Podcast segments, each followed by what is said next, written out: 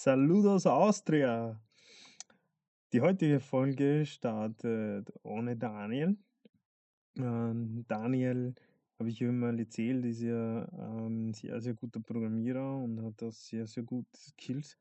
Und dadurch, dass sein Fokus gerade in, in eine andere Phase, in eine andere Richtung geht, ähm, hat er, ähm, hat er sich ähm, äh, zurückgezogen vom Podcast, weil das auch äh, zeitaufwendig ist und äh, gerade die anderen äh, Themen in seinem Leben eine höhere Priorität haben, was ich total respektiere, weil äh, ich ihn sehr gut kenne und er ein herzensguter Mensch ist und ähm, er soll sich auf das fokussieren, was gerade einfach wichtig ist für ihn und ähm, ja, darum ab heute die, den Austria Business Talk mit äh, mir alleine. Mal sehen, was sich in der Zukunft tut, ob ich das alleine fortsetze oder ob ich äh, das mit einem anderen, gemeinsam mit einem Freund, Kollegen mache.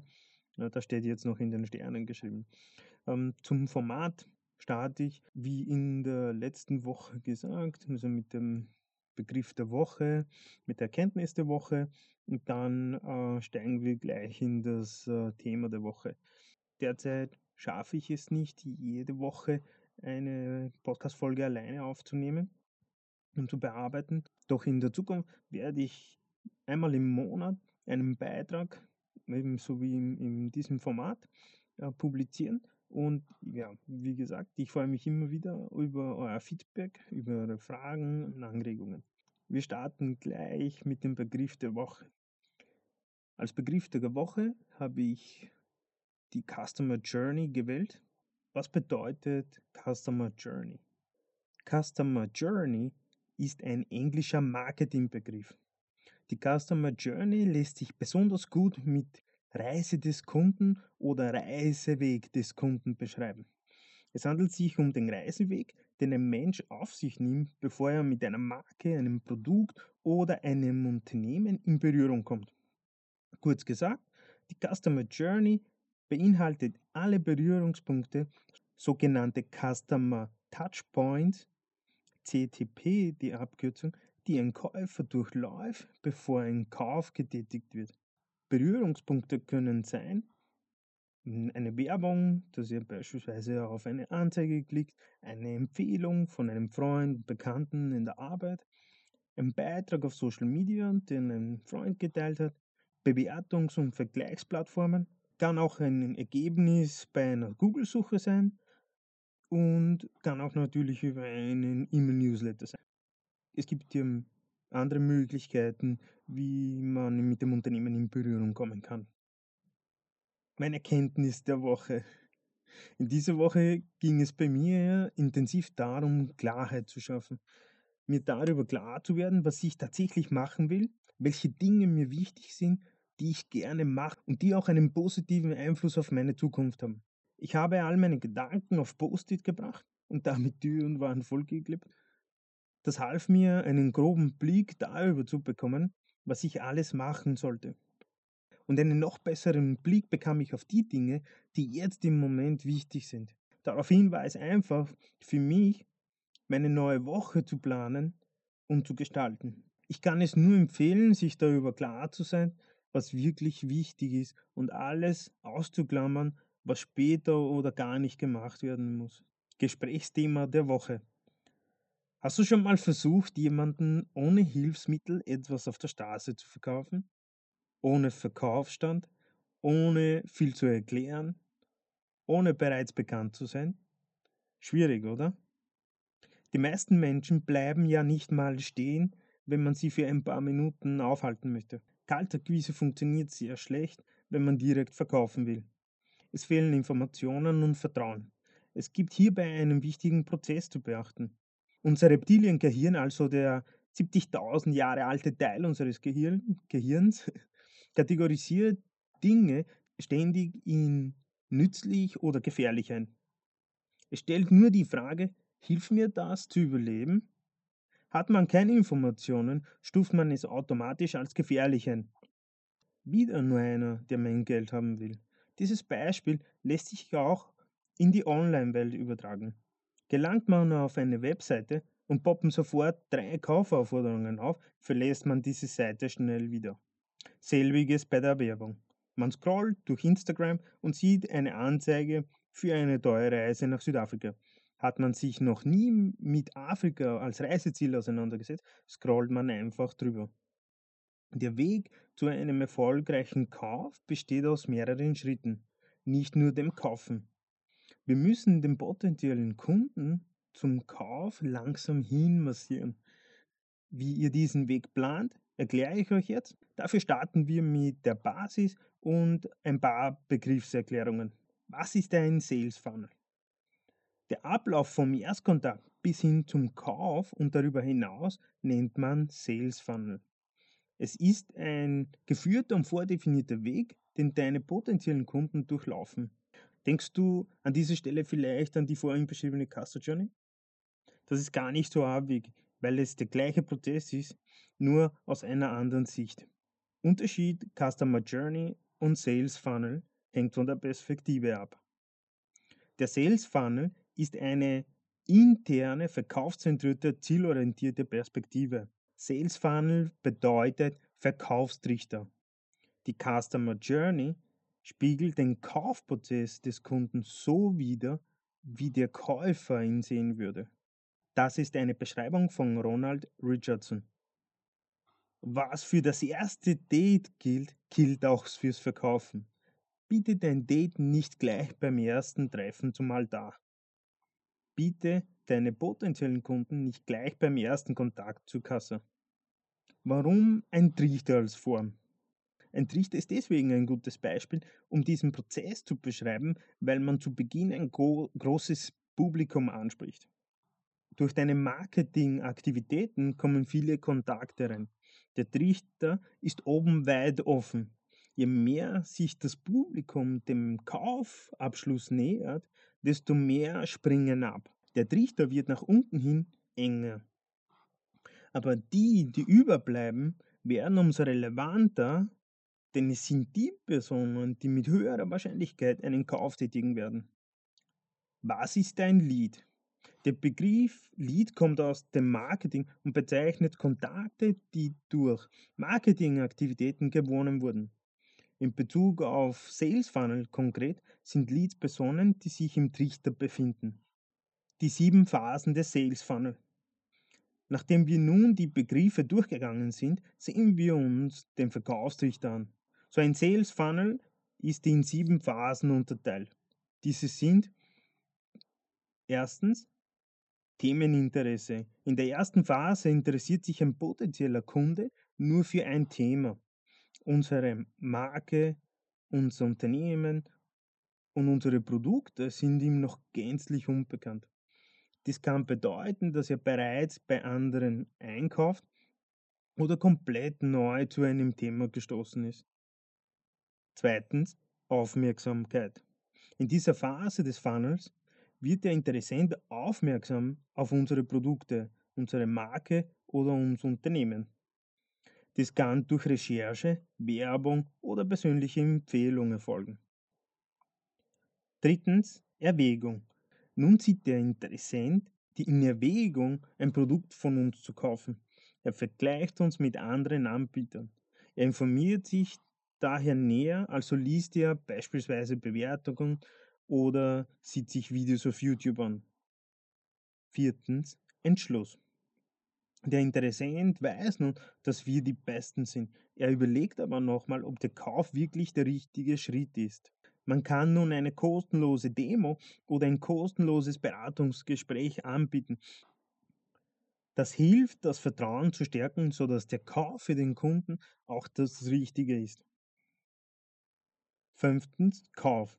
Nun wurde der Entschluss für einen Kauf gefällt. Der Kunde muss uns nun vertrauen, dass wir auch wirklich das liefern, was wir, für, was wir versprechen. Sechstens, Loyalität.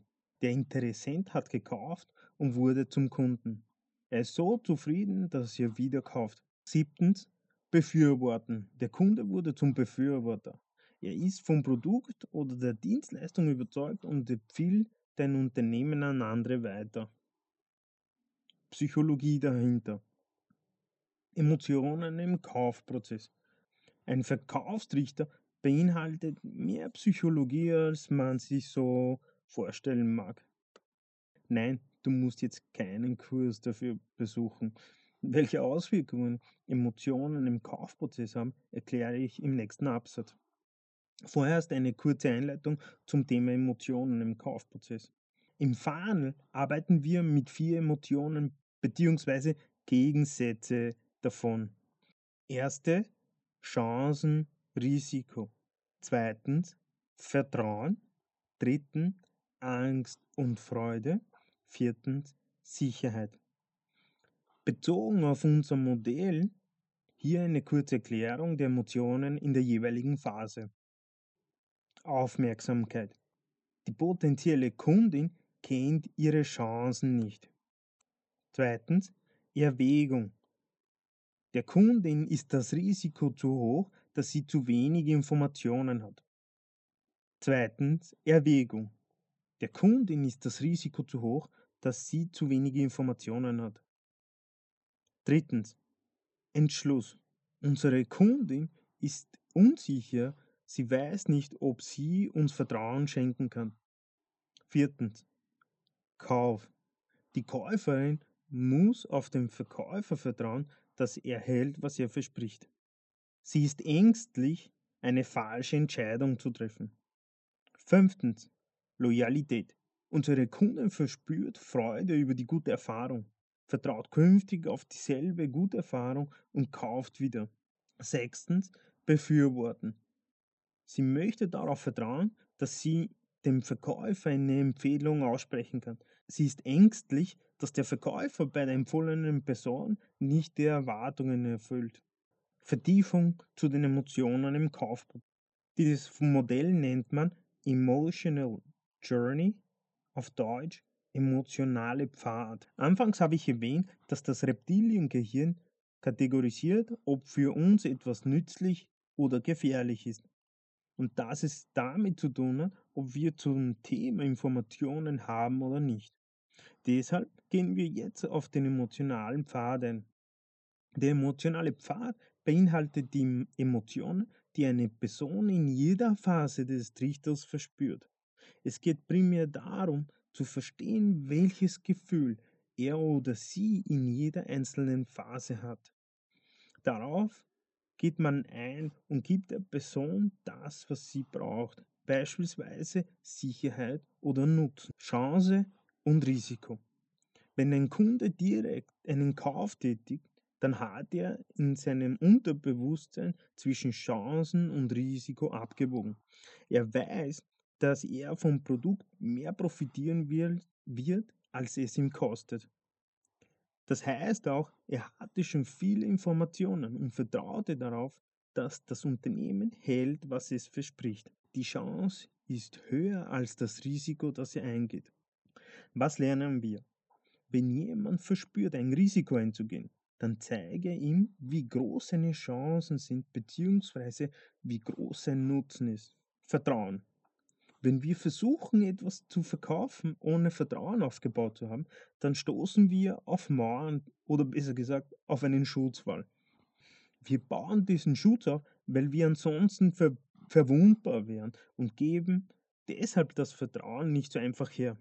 Doch ist einmal Vertrauen aufgebaut, fallen die Mauern und die Atmosphäre entspannt sich.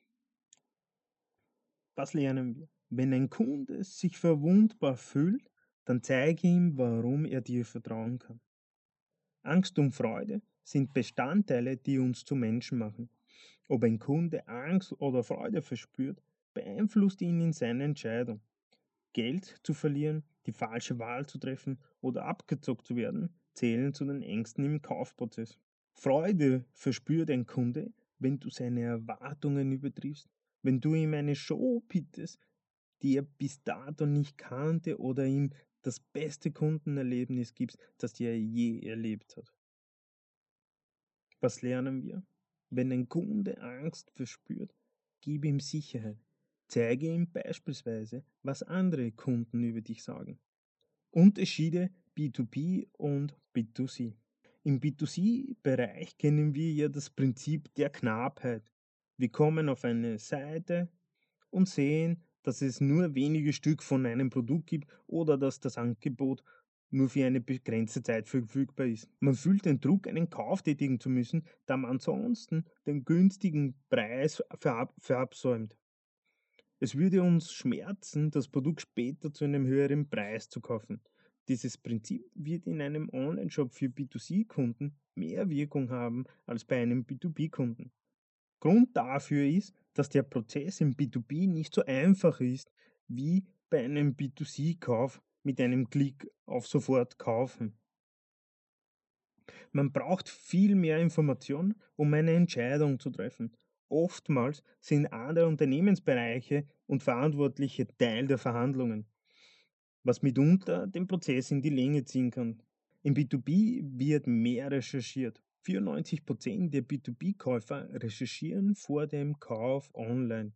Warum das so ist, lässt sich gut mit den Emotionen verbinden, die Kunden auf ihrem Reiseweg verspüren. Durch die Recherche minimiert ein potenzieller Kunde sein Risiko, Geld zu verlieren oder eine falsche Entscheidung zu treffen.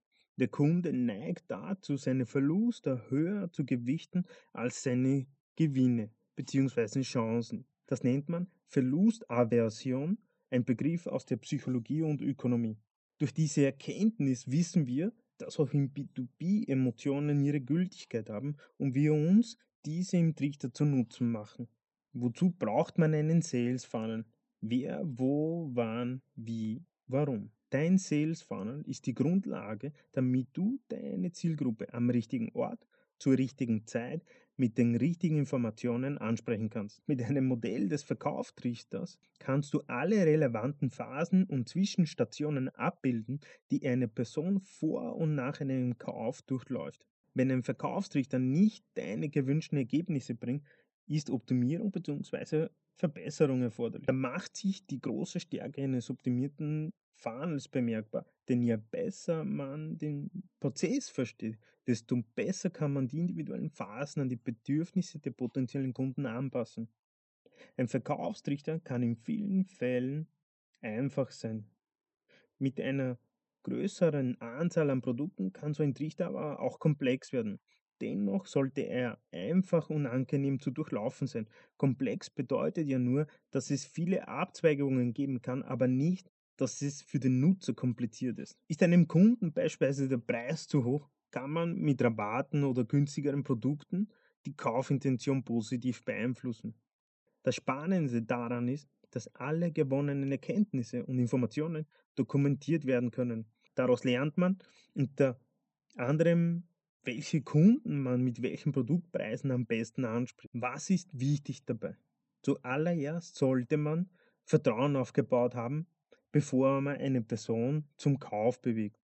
Man sollte sich Gedanken darüber machen, wie man gefunden werden will. Ebenso ist es wichtig zu verstehen, welche Fragen die potenziellen Kunden haben, damit man sie mit den Inhalten beantworten kann. Sobald du weißt, welche Fragen deine potenziellen Kunden haben, weißt du, welche Inhalte du wo platzieren wirst. Inhalte in den unterschiedlichen Phasen. Erstens Themeninteresse. Inhalte von anderen Quellen. Zweitens Aufmerksamkeit. Werbung, Empfehlung, Blogbeitrag, Infografik, E-Book. Drittens Erwägung, Fallstudie, Produktvergleich, Produktbewertungen. Viertens Entschluss kostenlose Beratung. Fünftens Kauf, Gutschein, Rabatt. Sechstens Loyalität, kleine Aufmerksamkeit, Dankeschön für den Einkauf. Siebtens Befürworten, Belohnung für Empfehlungen. Wie du bemerkt hast, benötigt man in jeder Phase unterschiedliche Inhalte, weil man als Interessent unterschiedliche Fragen hat. Fragen für die Erstellung der Inhalte. Wer soll angesprochen werden? Wo sollen Personen die Inhalte finden? Wann werden die Inhalte und Informationen gebraucht? Wie sollten die Informationen erstellt und gestaltet sein?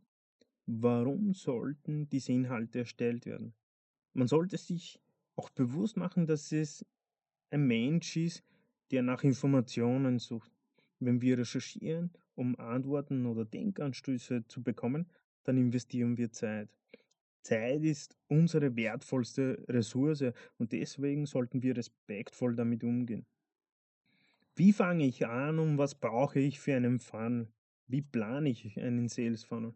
Eine Persona und die dazugehörige Empathy Map bilden die Grundlage für den Start mit der Erstellung deines Sales Funnel. Falls du zum ersten Mal hier bist, könnte dir der letzte Beitrag zusätzliche Denkanstöße für die Erstellung deiner Persona geben. Martin dient uns nun wieder als Beispielpersona für die ersten Schritte.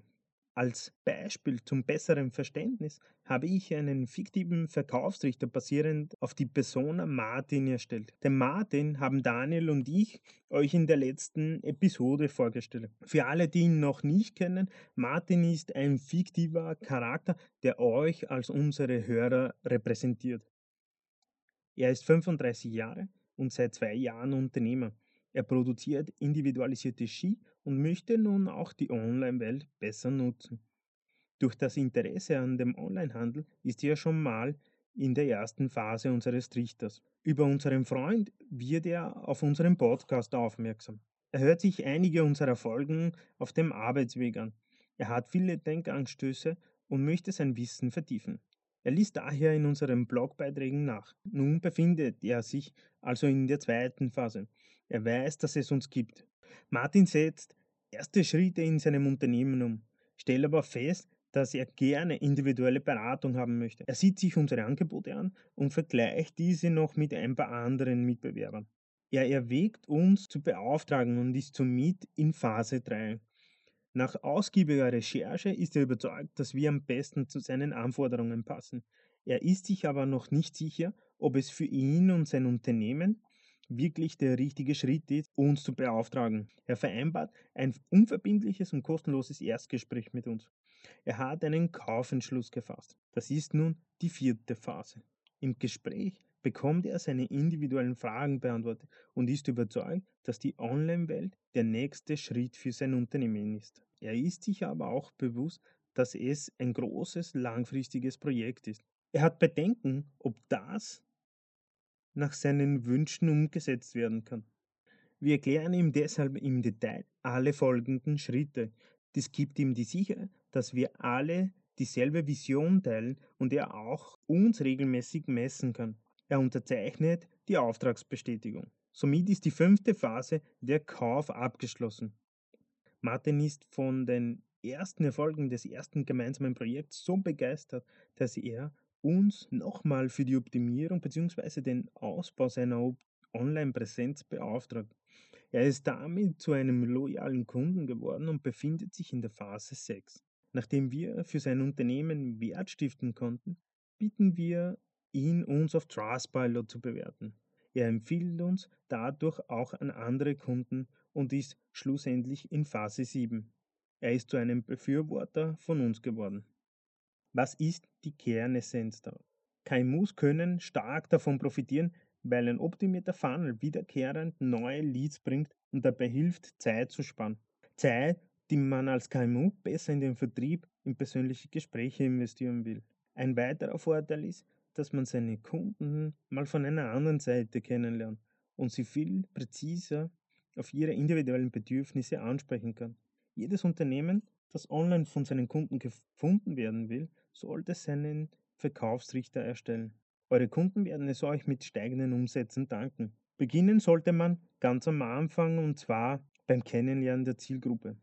Die wurde im letzten Beitrag bearbeitet. Im Zuge dessen ist es wichtig, Kennzahlen zu bestimmen, die die eigenen unternehmerischen Erfolge, Ziele und Entwicklungen messbar machen. Auch darüber haben wir bereits geschrieben und gesprochen. Danach geht es systematisch voran gemäß unserem Sales Funnel Modell mit unserer Beispielpersona Martin. Aufbauend darauf sind die Fragen, die die potenziellen Kunden haben könnten, auszuarbeiten. So weiß man, welche Inhalte erstellt und wo sie platziert werden müssen. Die psychologischen und emotionalen Aspekte spielen hier eine der wichtigsten Rollen. Wenn du einen Funnel erstellt und gestartet hast, ist es nicht an der Zeit, die Beine hochzulagen. Die nächste Phase ist mindestens so wichtig wie die davor. Du musst deine Kontakte pflegen und hegen, denn sie kosten dir Zeit und auch diese hat einen monetären Wert. Verlass dich nicht nur auf die Daten, die du sammelst. Halte dir stets vor Augen, dass es Menschen sind, mit denen du zu tun hast. Lade deine Kunden zu Gesprächen und Umfragen ein und lerne sie dadurch besser kennen. Zusammengefasst kann man sagen, dass das Erstellen eines Falls zu Beginn Zeit in Anspruch nimmt. Vor allem dann, wenn man noch wenig bis keine Erfahrung damit hat. Hat man aber einmal den Dreh raus, hat man richtig Spaß dabei. Man lernt ständig dazu und verbessert sich in jeder Hinsicht. Auch hier gilt es, es gibt zu Beginn keinen perfekten Verkaufstrichter. Gib dir die Zeit zu lernen und damit zu wachsen. Ich hoffe, dass ich euch mit diesem Thema etwas weiterhelfen konnte und freue mich über euer Feedback. Ich wünsche euch einen erfolgreichen Start in die neue Woche. Saludos Austria!